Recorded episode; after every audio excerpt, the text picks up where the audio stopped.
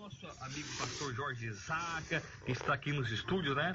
Conosco, né? Para trazer a palavra nesta manhã para você, amigo ouvinte. Bom dia, pastor Jorge. Bom dia, pastor Roberto. Graças a Deus. Deus abençoe a sua vida também. É muito bom estar aqui contigo e com os ouvintes da 102.9 FM, nesta programação que veio trazer vida e esperança a todos.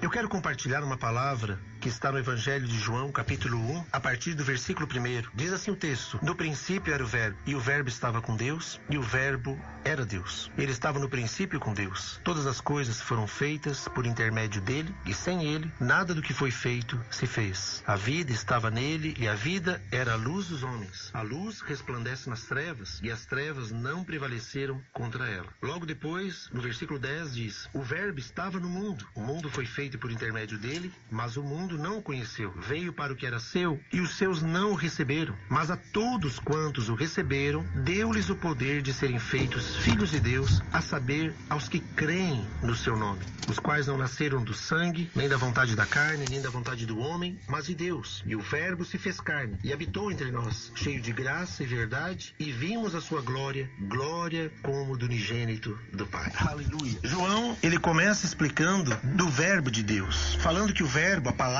era o princípio. E aqui diz, na Bíblia Sagrada, que o Verbo, a palavra, estava com Deus e a palavra era Deus. E ele explica no desenrolar desse capítulo que esta palavra, este Verbo, se fez carne e habitou entre nós. Está falando de Jesus, o Filho de Deus. O Senhor Jesus, ele é a palavra viva de Deus. Ele é o Filho de Deus, que veio nos dar vida e vida com abundância, vida com esperança. Quando Jesus veio a essa terra, ele não foi recebido pelo seu povo de origem judeu, mas todos aqueles que receberam a Cristo, que aceitaram a sua palavra, aceitaram toda a sua obra, receberam por fé tudo aquilo que ele fez e consumou na cruz do Calvário, esses então se tornaram filhos de Deus. E esses outros que receberam está se referindo a mim, está se referindo a você, está se referindo a qualquer pessoa que não tem o sangue israelita e que recebe a fé cristã, recebe a Jesus como único e soberano Senhor de sua vida. Hoje nós temos visto em nossa sociedade um alto índice de criminalidade,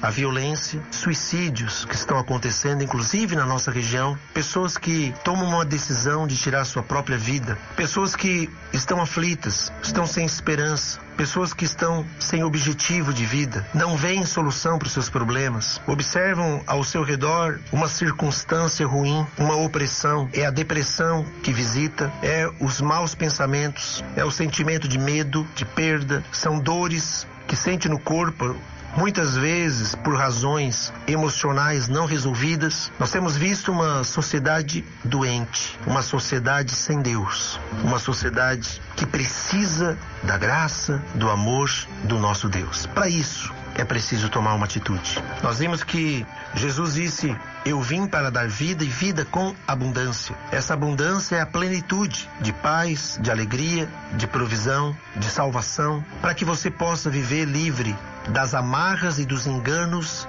de Satanás. Porque o propósito do mal é justamente causar dano, causar prejuízo, destruição total.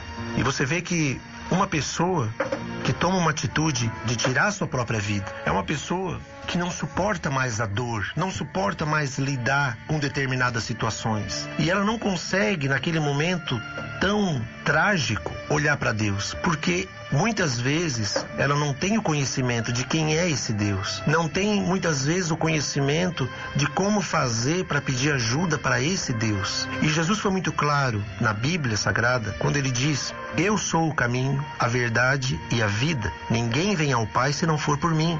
Portanto, essa história de que todos os caminhos levam a Deus não é verdade. A verdade é que Jesus é o único caminho. Eu só vou ter acesso à plenitude de Deus através da minha fé no nome do nosso Senhor Jesus Cristo, em tudo aquilo que ele fez para mim, em tudo aquilo que ele fez na cruz do Calvário. Então, uma vez que você tem uma aliança com Deus, através do sangue de Jesus Cristo, e você começa a viver a fé cristã na sua essência, não como uma mera religiosidade, mas colocando em prática princípios fundamentais, você começa a ver então como diz aí fora, né?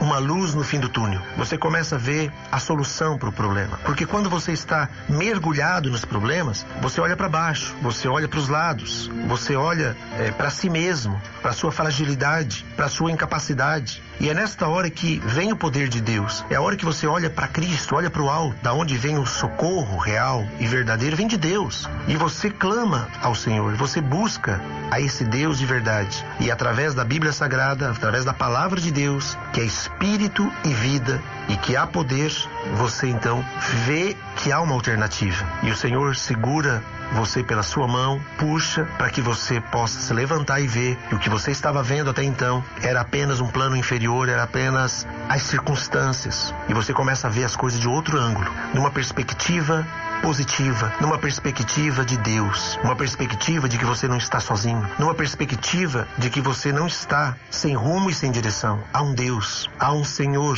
que se sacrificou, ele sim entregou a sua vida para nos salvar. É ele que quer tirar você dessa depressão, é ele que quer tirar você dessa situação. Talvez você diga: "Eu não tenho força". É muito fácil falar isso, mas eu não tenho força, eu não tenho condições. Então, você precisa de ajuda, você precisa buscar buscar a Deus. Você precisa muito mais de uma oração. Você precisa de uma aliança com Deus. Você precisa de um pacto verdadeiro com Deus, para que ele possa agir em sua vida continuamente e o Espírito Santo possa agir te dando paz, te consolando. A Bíblia diz: "Buscai pois em primeiro lugar o seu reino e a sua justiça e todas as coisas serão acrescentadas. Quando buscamos em primeiro lugar a nossa paz interior através da fé em Jesus Cristo, quando buscamos em primeiro lugar Deus na nossa vida, as outras coisas são as outras coisas. Tudo vai entrar no seu devido lugar, porque Deus faz isso, porque Deus prometeu.